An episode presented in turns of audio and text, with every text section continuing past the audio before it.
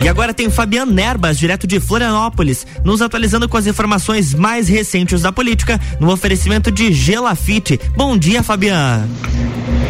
Bom dia, Luan, e muito bom dia aos nossos amigos ouvintes. Estamos no ar com mais uma coluna Política comigo, Fabiana Erbas, o nosso encontro marcado de todas as quintas-feiras, sempre cedinho, das sete da manhã e sete trinta. A gente está aqui dentro do Jornal da Manhã, na RC7, trazendo os bastidores da política catarinense, especialmente, né, aqui direto da capital do estado, eh, falando para Lages e região, e também da política nacional e, por que não, também da política local, especialmente neste ano de 2022, o ano eleitoral, ano de eleições gerais no Brasil. E seguimos aí mais uma vez com as movimentações, né? As movimentações de bastidores da política. Essa semana aí a gente teve algumas, algumas movimentações fortes no jogo de xadrez estadual, especialmente, né?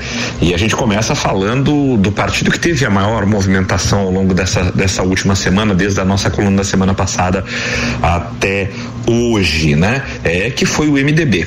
Não é o MDB ainda dentro daquela sua dicotomia, né? daquela, daquela dúvida, né? É, com Moisés, sem Moisés, na verdade, essa dúvida se com Moisés ou sem Moisés é muito mais culpa do próprio governador Moisés. A gente vai comentar isso também por conta da, entre aspas, indecisão do governador de até agora eh, não ter definido para que partido vai, que rumo vai tomar na sua tentativa de reeleição. O fato é que nessa semana eh, o que nós tivemos aí dentro do MDB foi o seguinte, né? O MDB está aí muito próximo aí da, da realização das suas prévias, né? E tínhamos aí eh, lá atrás e ao longo da maior parte deste período de pré-candidaturas dentro do MDB tivemos aí três pré-candidaturas colocadas, as quais a gente falou muito aqui na nossa coluna, né? A candidatura do prefeito de Jaraguá do Sul, Antídio Lunelli, a pré-candidatura ainda colocada, a pré-candidatura do presidente estadual do partido, o deputado federal Celso Maldaner, essa candidatura retirada, e nós vamos falar de retiradas e chegadas de candidaturas, e a pré-candidatura do senador Dário Berger, que estava colocada até ontem às 14 horas. e nós vamos explicar o que que aconteceu ao longo dessa semana, né? O fato é o seguinte, meus amigos, o, o a prévia, é, essa realização de prévias do MDB foi adiada por duas oportunidades e confirmada efetivamente agora é, para essa semana em fevereiro. O fato é que é, ao longo do processo o o presidente estadual, Celso Maldander, definiu algumas regras para a realização da prévia. E uma das regras incomodou demais uma parte substancial do MDB, justamente a parte que tende a apoiar o governador Carlos Moisés. Aí nós estamos falando da bancada estadual do MDB, uma boa parte dos deputados estaduais, a bancada toda dos deputados estaduais, uma boa parte de prefeitos e tudo mais aí que querem Moisés Moisés no MDB e o apoio do partido ao governador do estado. É, o fato é que é, o presidente estadual, Celso Maldaner, acabou baixando uma regra de que só poderiam se inscrever nas prévias do partido é, aqueles é, filiados ao partido com mais de seis meses de filiação, o que excluiria, obviamente, eventualmente, se o, o governador Moisés, caso ele desejasse se filiar ao MDB antes da realização das prévias. Este movimento, essa regra criada é, recentemente, pouco antes da realização da prévia por parte do, do presidente eh, da sigla no estado, o deputado Celso Maldaner, eh, gerou aí um, um, movimento grande dentro do partido de revolta, dizendo que as regras estavam sendo impostas, que a bancada estadual não iria aceitar a imposição dessas regras porque não houve conversa sobre isso. E, num primeiro momento, a bancada estadual então eh, pensou eh, em um determinado movimento estratégico. Foi lançada e inscrita na prévia a pré-candidatura inesperada e inusitada do deputado estadual eh, Valdir Cobalcini, que é justamente o líder do governo na Assembleia Legislativa. Eh, na verdade, qual era a ideia inicial dos deputados estaduais, da bancada estadual? A ideia era lançar o nome de Cobalcini para com o apoio da bancada estadual e dos prefeitos que querem Moisés no partido, fazer com que Cobalcini conseguisse vencer as prévias. E lá na frente, lá perto da convenção, ou após uma eventual filiação do governador eh, Carlos Moisés ao MDB, Cobalcini desistiria da pré-candidatura, né, alcançada nas prévias, em favor de Moisés. Esse seria um movimento imaginado. É, porém, o que, que aconteceu? Ao longo da última semana, os deputados estaduais descobriram que a candidatura de Antídio Nunelli estava com muita força. Estava não, está ainda com muita força, especialmente vinda do interior do estado. Afinal de contas, Antídio vem com essa pré-candidatura aí há mais de um ano percorrendo todo o estado, junto com Celso Maldaner, né? Garimpando votos, pedindo votos e fazendo todo um approach realmente é, dentro da sua pré pré-candidatura e chegaram às mãos do, da bancada estadual pesquisas feitas dentro do MDB que davam conta que Antídio Nulelli, mesmo com a candidatura eh, lançada de última hora de Valdir Cobalcini e mantendo ainda a pré-candidatura eh, de Dário Berger na prévia, Antídio estaria ainda com mais de 50% dos votos. Ou seja, iria para as prévias, venceria com certa folga e sairia muito referendado, quase que talvez impossível depois de ser batido ser retirada a candidatura de Antídio, porque viria com muito referendo. Aí os deputados estaduais da bancada estadual e a, acrescidos das pessoas dos dois ex-governadores mais recentes do MDB, justamente Eduardo Pinho Moreira e também do ex-governador, ex-deputado federal Paulo Afonso Vieira, se reuniram nesta semana, uma reunião de urgência na Assembleia Legislativa para decidir o que fazer e contaram com a presença também do senador Dário Berger, que a princípio estava de saída do MDB, mas ainda não saiu. Mas agora, com o movimento que eu vou explicar a vocês, pode ser que ele tenha realmente é, marcado o ponto da sua efetiva saída do MDB. O que, que acontece? Dessa reunião saiu uma nova estratégia é, que seria a retirada das candidaturas, tanto de Valdir Cobalcini quanto de Dário Berger, para tentar esvaziar, justamente dar um esvaziamento nas prévias, né? E fazer com que Antídio Lunelli fique como pré-candidato único, e isso evita que a votação seja feita né? Que sejam é, é, que seja descoberto realmente, que seja colocado qual a verdadeira força de Antídio Lunelli é, nas bases. Não haverá uma votação, porque quando você tem um, um, um pré-candidato único, não há necessidade de se fazer prévia. Há apenas a aclamação, o anúncio do nome do candidato, pré-candidato, como pré-candidato oficial do partido. Né? A ideia é, com isso esvaziar a prévia, não é, propiciar a Antídio Lunelli e, e a Celso Maldaner a comprovação da força dessa pré-candidatura nas bases do partido e carregar todo o processo decisório do MDB lá para a, a época das convenções. Relembrando que as convenções é, estaduais, as convenções gerais dos partidos vão tem prazo final para acontecer na primeira semana de agosto deste ano, que é quando realmente as candidaturas vão ser definidas e quando há o registro das candidaturas no TSE como prazo, no TRE também como prazo fatal. Então esse, essa foi a estratégia imaginada. O primeiro a desistir da pré-candidatura foi justamente o pré-candidato Valdir Cobalcini é, desistiu da pré-candidatura e depois é, houve uma pressão muito forte dos deputados estaduais, das bases, até dos dois ex-governadores que eu citei anteriormente, tanto do ex-governador Paulo Afonso Vieira quanto do ex-governador é, Pinho Moreira, para que é, Dário também retirasse a sua candidatura. Dário enrolou um pouco e tal, né? No final das contas, ontem às 14 horas, Dário oficializou a retirada retirada da sua candidatura das prévias, atendendo ao pedido da bancada estadual e dos dois ex-governadores. Assim, as prévias estão realmente esvaziadas, certo?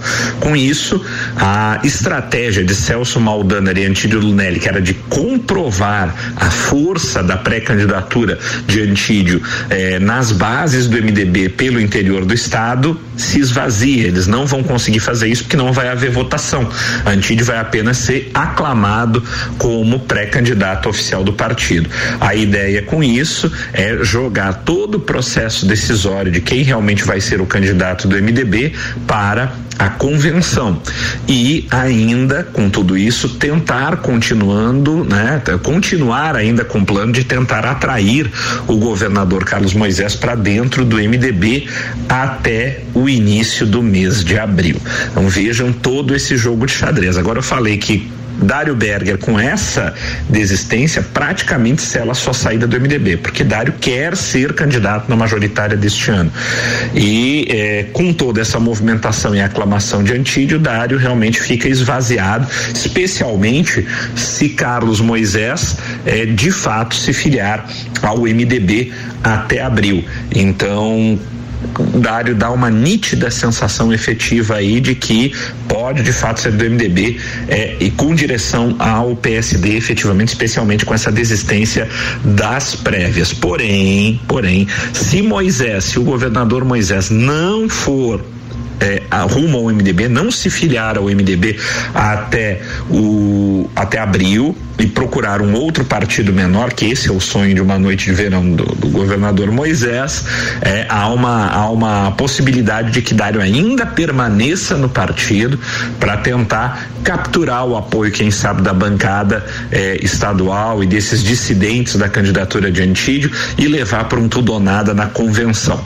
Vamos ver o que, que vai acontecer, mas foram movimentos muito interessantes ao longo dessa semana no maior partido do estado, que é o MDB.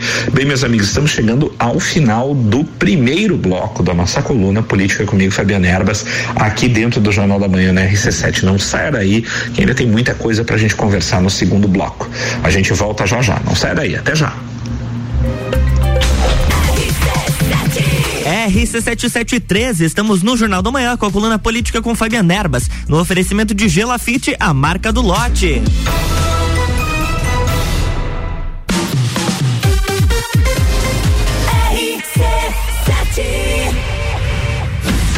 RG Equipamentos de Proteção Individual e Estacionamento Digital, a forma mais prática de ativar a sua vaga. Apresentam Taça Lages Futsal.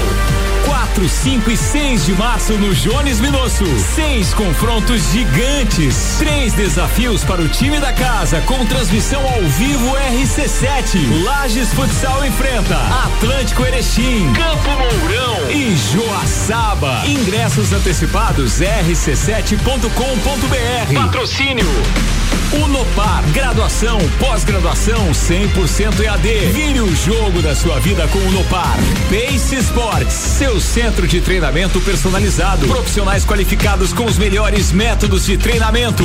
Autoescola Lagiano, sinônimo de qualidade com responsabilidade. Carnes Lisboa, a melhor carne precoce 100% a pasto alhada à essência do campo. Cachaçaria São Gabriel, um espaço para você se divertir. Viva essa experiência. CJ Automotiva, um mundo de autopeças para você. Taça Lages Futsal. Atenção! Venha construir a sua casa no loteamento Pinhais, no bairro Penha em Lages. Lotes de 360 metros quadrados, com infraestrutura completa e construção liberada. Valor à vista: 158 mil 726 reais e cinco centavos. Entrada de 14 mil 429 reais e 64 centavos e 180 parcelas de 1.279 reais e 69 centavos. Condições para lotes com 360 metros quadrados. Realização Gelafite, a marca do lote.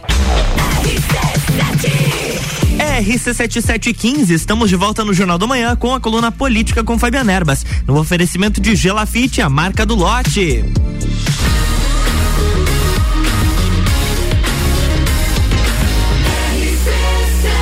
A número 1 um no seu rádio tem 95% de aprovação. Jornal da Manhã.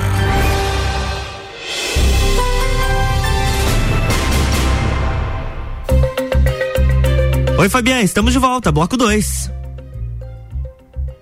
E olá, amigos ouvintes, estamos de volta com o segundo bloco da nossa coluna Política comigo, Fabiana Erbas.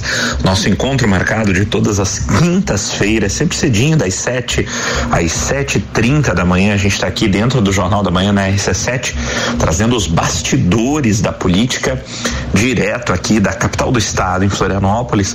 E no primeiro bloco aí falamos bastante sobre a questão do MDB, né? A questão que movimentou mais a semana política de Santa Catarina, as as prévias esvaziadas do MDB aí dentro de uma estratégia traçada aí pela bancada de deputados estaduais do partido que ainda tenta e vai continuar tentando aí trazer o, ex o, o governador, o atual governador Carlos Moisés para dentro do MDB e a, a, a, tática utilizada e a estratégia que foi utilizada essa semana foi o esvaziamento das prévias, né? Então tivemos aí primeiro uma surpresa que foi a inscrição de última hora da candidatura do deputado estadual Valdir Cobalcini como pré-candidato a a governador pelo MDB para disputar as prévias e ele que acabaria é, disputando as prévias. A ideia seria disputar as prévias justamente contra o pré-candidato Antidio Lunelli, né, o prefeito de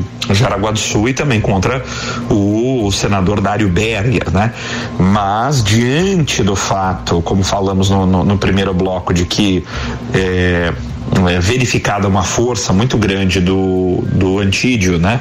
Do prefeito de Jaraguá do Sul frente a frente à, base do MDB no, no, interior do estado, a estratégia mudou, né? Então houve, na verdade, daí acabou acontecendo no dia de ontem a primeira a retirada da candidatura, eh, da pré-candidatura do o deputado Valdir Cobalcini, em seguida, é, no início da tarde de ontem, a desistência também da pré-candidatura para a participação nas prévias do senador Dário Berger, né?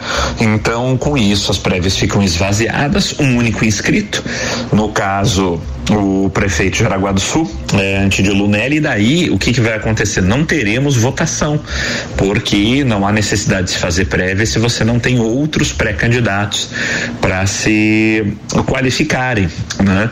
Então vai haver aí uma aclamação apenas do Antídio Lunelli como pré-candidato oficial do MDB e toda a decisão vai ficar realmente lá pro para a primeira semana de agosto, para o final de julho, início de agosto, quando é a data final para a realização das convenções, né, partidárias, onde realmente se decide quem vão ser os candidatos, quem vão ser as chapas. E tudo isso, meus amigos aí, isso tudo, na minha opinião aí, claro, e quando a gente vê os bastidores, ocasionado pela indecisão do governador Moisés de que para que partido vai, né? O governador Moisés estava até pouco tempo, eu digo estava por causa de um movimento feito especialmente nessa última semana. Num sonho, assim, na minha opinião, um sonho de uma noite de verão, né? Talvez até motivado pela pouca experiência do governador ainda é, na área política, né? O governador tentando, né? A gente já vem falando aqui na nossa coluna articular é uma entrada dele, uma adesão dele a um partido pequeno, um partido nanico, aonde ele pudesse ter o controle do partido e levar a sua a sua base, né? Os seus principais apoiadores, o seu grupo político, digamos assim, para dentro deste partido. Isso seria fácil de fazer, não há dificuldade e teríamos aí uns três ou quatro partidos aí que teriam interesse em receber eh, nanicos pequenininhos teriam interesse em receber o governador Moisés e seu grupo político. O problema não está aí. O problema é que você não consegue fazer com que um partido grande, o maior partido de Santa Catarina como o MDB ou outros partidos como o PP e o PSDB, partidos grandes de primeira linha, eh, apoiem uma chapa de um partido nanico, mesmo que quem esteja à frente desse nanico seja o atual governador do estado. Isso não vai acontecer, né? E me parece que a ficha começou a cair para o governador do estado nesta semana, quando ele tentou aí, digamos assim, uma aproximação forte, uma uma tomada, uma, quase que uma tomada de assalto aí do partido Podemos. O Podemos não é um grande partido, mas também está bem longe de ser no Nanico, um partido já estruturado, um partido de médio porte, tem uma candidatura importante à presidência da República, que é a do ex-juiz Sérgio Moro, e tem expressão em Santa Catarina, tem algumas prefeituras, tem um pré-candidato a governador lançado, que é justamente o prefeito de Balneário Camboriú, Fabrício Oliveira, Porém, é um partido que todo mundo sabe que em Santa Catarina tem dono, tem comando, né? E é que é justamente do ex-deputado federal Paulo Bornhausen. E com todo o histórico político e todo o peso político da família Bornhausen no seu sobrenome. É, então, não vai ser, como não foi, tarefa fácil, não será tarefa fácil o governador Moisés conseguir literalmente tomar o comando do Podemos das mãos do deputado Paulo Bornhausen. Mas foi feita muita tentativa, né? Nessa última semana e, e somente o fato da tentativa ter ocorrido, na minha opinião, já demonstra que o governador já começou a entender que não vai dar para ele eh, entrar num partido nanico e de dentro de um nanico conseguir o apoio de partidos grandes, porque ele precisa disso. Eh, o governador pode estar sentado na máquina do governo, pode estar com caixa cheio de dinheiro, não tem problema. A eleição não será uma eleição fácil, porque apesar do governador ter aí apresentar um bom desempenho nas pesquisas eleitorais é, quantitativas por enquanto, ele também apresenta um índice de rejeição muito elevado, isso dificulta para ele eh, uma disputa de segundo turno. Né? Tá muito claro em Santa Catarina que ninguém vencerá esta eleição no primeiro turno, salvo algo absolutamente imponderável que possa acontecer até a data da eleição. Salvo isso, será com certeza uma eleição para segundo turno, onde deveremos aí ter pelo menos de quatro a cinco candidatos competitivos realmente no no pleito, né? E pelo menos talvez quatro candidaturas com chance de ir para o segundo turno e até com alguma chance de vitória. Então, é, não será uma eleição fácil, a eleição está aberta, né? E o governador Moisés vai precisar sim estar alicerçado em algum dos grandes partidos. E o maior partido de Santa Catarina ainda é o MDB, que está disposto, sim, em sua boa grande parte, a apoiar Moisés, desde que Moisés se filie ao MDB e coloque o 15 do lado esquerdo do peito. E aí é que reside ainda a dificuldade do governador. Mas a minha aposta continua sendo que lá na Bacia das Almas, no finalzinho do mês de março, depois de fazer todas as experiências possíveis e imagináveis, eu ainda aposto que o governador Moisés vai aportar no MDB. Vamos ver se isso de fato vai acontecer. Além disso, meus amigos, nessa semana tivemos aí a confirmação, né? É, não apenas da pré-candidatura do prefeito de Florianópolis, Jean, Jean Loureiro, ao governo do estado, essa já estava confirmada há bastante tempo, mas Jean veio a público para confirmar e colocar data na sua renúncia à prefeitura de Florianópolis, né? Como se sabe, pela lei eleitoral, os ocupantes de mandato do executivo vão precisar é, se afastar dos seus cargos, né? Se licenciar, deixar os seus cargos efetivamente, aqueles que quiserem concorrer a algum cargo é, neste ano na eleição 2022. E o prefeito de Florianópolis anunciou oficialmente que no dia 31 de março efetivará a sua renúncia à prefeitura de Florianópolis para é, tentar concorrer ao governo do estado pela União Brasil, que finalmente nasceu. Né? O TSE finalmente aprovou a fusão entre o Democratas e o PSL e está oficialmente criado União Brasil e aqui no estado está estará sob o comando estadual do prefeito Florianópolis, Jean Loureiro, qual é a grande vantagem do União Brasil? É um partido ainda incipiente em Santa Catarina, especialmente em termos de capilaridade, mas é um partido que vem com o caixa cheio, né? A maior fatia do, do fundo, do, do enfim, do famigerado, né? Nefasto fundão eleitoral vai acabar ficando nas mãos do União Brasil. A fusão propiciou isso, o maior número de deputados na Câmara, e é isso que conta na hora da divisão do bolo desse absurdo, bilionário fundo eh, eleitoral para as eleições deste ano. E isso conta muito né? Caixa cheio, dinheiro conta muito nas eleições. Então essa é a vantagem do União Brasil. E mais, Jean Loureiro, nas suas declarações, veio a público dizer que a pretensão e a intenção dele é de estar junto com o ex-governador Raimundo Colombo e com o PSD de Raimundo Colombo em um projeto estadual. E afirmou que, é, perguntado quem estará na cabeça de chapa, se ele, se Raimundo Colombo, afirmou que quem estiver melhor nas pesquisas quantitativas, qualitativas e, e de projeções futuras, é, deverá ser quem vai encabeçar a chapa. Né? Se fosse hoje essa escolha, sem dúvida nenhuma, quem estaria à frente da chapa seria o ex-governador Raimundo Colombo e Jean Loureiro provavelmente seria seu vice. E é essa a minha aposta, apesar de a escolha não ser hoje, mas a minha aposta é que se não houver uma mudança muito radical do quadro que nós temos até eh, o início de agosto, na época de finalização de convenções, eu aposto que Raimundo Colombo e Jean Loureiro sim estarão juntos, com Raimundo Colombo à frente, na cabeça de chapa para o governo do estado, e Jean Loureiro como vice. Teremos, na minha opinião, ainda, além de PSD e União Brasil juntos, nessa formação eu aposto na presença do Podemos nessa formação e quiçá né? Quem sabe, por que não até o progressistas, especialmente se confirmar a aproximação ou até filiação de Moisés ao MDB. Isso formaria uma grande frente de centro-direita em Santa Catarina, né? formada aí por Raimundo Colombo, Jean Loureiro, o Podemos de Paulo Bornhausen e o Progressistas de Espiridião Amin. Né? Formaria realmente uma frente de muita força e poderio eleitoral para enfrentar tanto o atual governador quanto o senador Jorginho Melo, que aposta aí eh, na força do presidente Jair Bolsonaro, né, que eh, estará dentro do mesmo partido do senador Jorginho Melo, que na minha opinião ficará, apesar de ter um, é lógico é expressivo e vale muito o apoio do presidente Bolsonaro, mas me parece que o Jorginho estará um, um tanto quanto isolado no pleito, contando exclusivamente com o apoio talvez do presidente da, da República e se valendo disso, né? Vamos ver como a coisa vai funcionar, meus amigos, né?